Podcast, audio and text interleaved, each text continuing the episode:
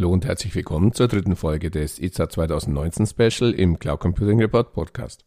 Mein drittes Interview führte mich auf den Stand der Firma Juniper Networks. Ursprünglich war das Gespräch nur mit Lawrence Pitt, Global Security Strategy Director bei Juniper Networks, geplant. Dann gesellte sich aber auch sein Kollege Lee Fischer, Security Specialist EMEA bei Juniper Networks, zu uns. Und so wurde aus dem Zweier-Interview kurzerhand ein Dreier-Interview. Zum Einstieg in das Gespräch bat ich die beiden Herren, sich kurz vorzustellen. Yeah, so my name is Laurence Pitt, and I'm a strategy director here at Juniper Networks. Just in short, means that I get to create security content, present at events, podcasts, videos, webinars, whatever you want to do, where we're talking about our direction in security, what we're doing in the security space at the level that an enterprise wants to hear. Mm-hmm. And he's joined by uh, Lee Fisher, his colleague. I look after the security business for Juniper Networks in EMEA. Der Fokus des ITSA-Auftritts von Juniper Networks lag auf den Cybersecurity-Lösungen des Unternehmens für Multicloud-Umgebungen und virtuelle Netzwerke. Im Gespräch konkretisieren meine beiden Gesprächspartner nochmals, welche Themen sie auf der Messe adressieren. Well, we'll be giving two presentations, I should say, at, the event. Well, I gave one yesterday, which focused on sort of the, the way that the security industry is transforming and how we're moving to a more behavioural based environment or need to move towards a more behavioural based uh, sort of protection uh, environment. Uh, Laurence, I believe you're talking about that, uh, the, the multi-cloud sort of strategies going forward tomorrow, today, right? So, yeah, the conversation that I'm having is more is around about how people are often trying to move so fast in the security space. Mm-hmm. They finish up doing more than they need to do, and actually, if they slow down and take time and work with the right people to come up with a strategy then that's going to put them in a better place to succeed because the likelihood is they'll miss something otherwise. And so that's the conversation I'll be having later today. Danach frage ich Lee Fischer, wo er derzeit die größten Herausforderungen für Unternehmen sieht, die ihre IT zumindest teilweise in der Cloud betreiben. Wir sprechen über Themen wie Visibilität und Konsistenz. Themen, die auch für Lawrence Pitt eine zentrale Rolle spielen. Uh, well, for me, uh, I have a lot of conversations with security teams that don't really have a real visibility as to what's going on in the cloud oh, across their business. Yeah. And one of the first questions I actually have a, have with them is, where is where is your cloud asset? Who's using it? Who's accessing? Who's paying for it? I mean, another big consideration that I see uh, in many conversations is, you know, we don't know who's actually consuming the resources mm. that we're paying for. So the whole thing is about visibility, really, and then everything else in STEM from issues that arise after you've got an awareness of what's going on. So for me, very at the top of the list is visibility of who's who's accessing it, who's who's controlling it. That's a big problem. And then there's of course consistency. Yeah, I think Lee's just actually brought the most important thing in any data, uh, sorry, any security program that somebody is working on is to understand what it is that you've got before you think about the posture you want to establish. So everybody get so excited about the move to cloud and what they're doing in cloud that it's spread very, very fast. And now they're not necessarily in control of what's happening. You've got different departments in the organization managing different pieces to do the same thing, potentially even in the same cloud. And you need to start to think about how to bring that all together. If you think about it, most of the security breaches, most of the security incidents that have happened in cloud recently have been at the basic level. Mm. They've been somebody's managed to get hold of a password and take control of workloads. They've been somebody didn't secure the data they had in the cloud and they left it out there so that anybody could access it, or they were transferring the data in a non-secure manner. And all of that has come from not actually having that understanding of what you were trying to do before you established your program for the move to cloud. And so that's where people should be today. Mit dem Betrieb einer Multicloud-Umgebung multiplizieren sich dann auch die Cybersecurity-Herausforderungen. Lee Fisher erläutert, wie es Unternehmen gelingt, diese Herausforderungen zu bewältigen. I think uh, to, to, to fill on, on what Laurence has just been talking about, that's exacerbated when you go to a multi-cloud environment. It's, as you said, it's multiplied itself. But another problem is then introduced as well at the same time of consistency. So how does a security team adopt a security process or uh, a policy universally across those different assets that they have? So first of all, are they present? are they present in uh, specifically one type of security domain in the sense of using, say, Amazon infrastructure? You may have four or five different instances at least running across that. But then you've got maybe instances running in Azure environments, across Google's cloud compute. So there's many different environments that they'll be using. And then, of course, it's the, uh, as I said before, it's about figuring out where they are, but then having the consistency to apply a security policy that makes sense in the same way across those different cloud environments. That's a real challenge. Als Global Security Strategy Director verfügt Lawrence Pitt über einen sehr guten Überblick über die globale Cybersecurity-Situation. Ich frage ihn, ob es seiner Erfahrung nach regionale Unterschiede zum Beispiel zwischen den USA, Europa oder Asien gibt. Generell müssten die Cybersecurity-Herausforderungen eigentlich ja überall gleich sein. The issues are similar around okay. the globe rather than the same. What we see a lot is that the way that people are addressing cloud issues in EMEA is often at a more advanced level than we see in the US. Um, the US are broadly, they're moving to cloud, things are happening. That's where the cloud providers live. They're very used to that environment.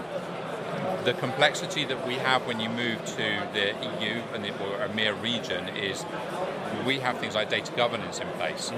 And we have had that for a long time. Everybody thinks that GDPR was oh look what happened two years ago but you know that's not the reality no. the reality of the situation is you, you, go back 10 years you go back 15 years you know the gdpr itself span out of something from 95 switzerland's had this stuff in 2007 2008 yeah. france and germany have had strict rules about governing the management of data as it relates to workers and people doing their job forever really and so that is a layer of complexity, which has, means that when companies are looking at cloud, they actually want to have a much more granular understanding. Uh, to what Lee was saying, where is my data? Who's mm. managing my data? Mm. How is my data moving around in this environment? And so that's where our multi-cloud conversation is actually coming into power. I mean, we know that a lot of people, when they think multi-cloud, what they're thinking is, oh, I use multiple clouds. What we're actually saying, this is the conversation about how do you orchestrate and manage what you're doing across the multiple cloud environments in which you live. How do you move data in a secure manner, manner between application in cloud A and console in cloud B? How do you make a decision? I mean, we were talking about cost earlier.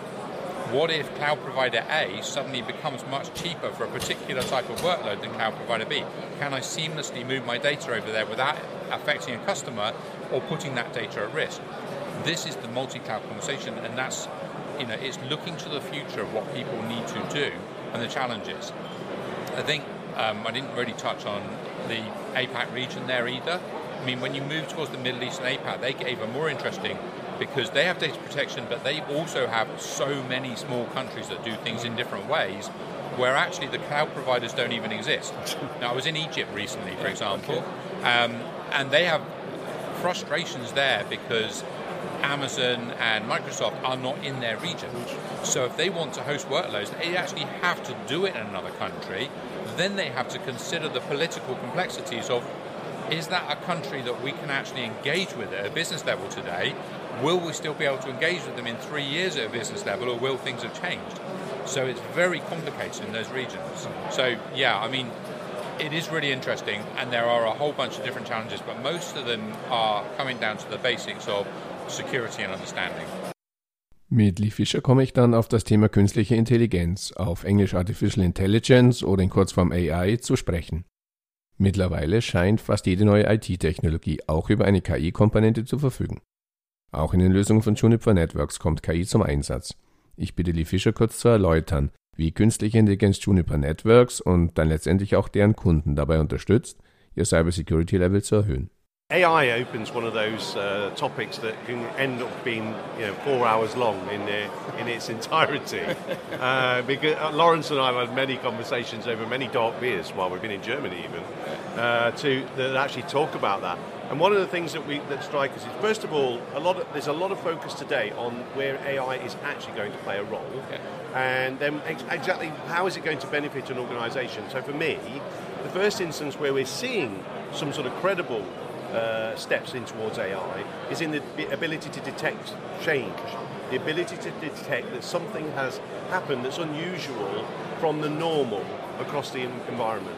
And of course, that's based on uh, organisations that have a clearer picture of what's happening across their business so that they can actually create a baseline or picture of normality to then sort of compare and contrast against. AI is only ever as good as the data that's being fed into it that gives it a model to learn from. So the more information that you have, the better visibility, and that's where I start at every conversation. um, it makes a significant difference. Beyond the ability to detect changes, there are some advantages that we're seeing in towards being able to identify exactly what the actual threat is potentially trying to do. So based on its behaviour again, you're able to start and make predictions as to where you know your attention should be drawn inside the organisation specifically to help speed up the process of mitigating against those threats.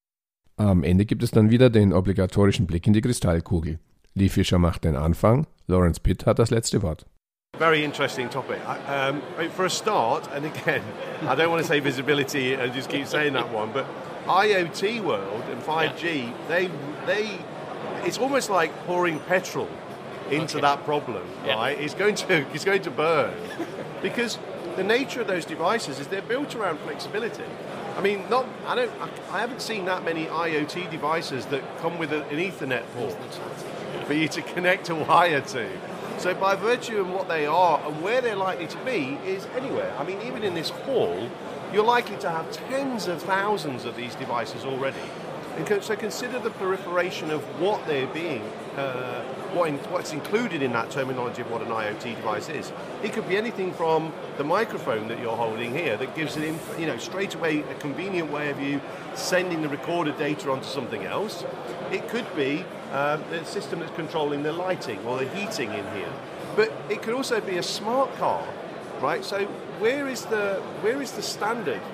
What is it that's the capabilities that we're talking about in terms of a device? And therein, the flip side of that is saying, where's the consistency in terms of protection?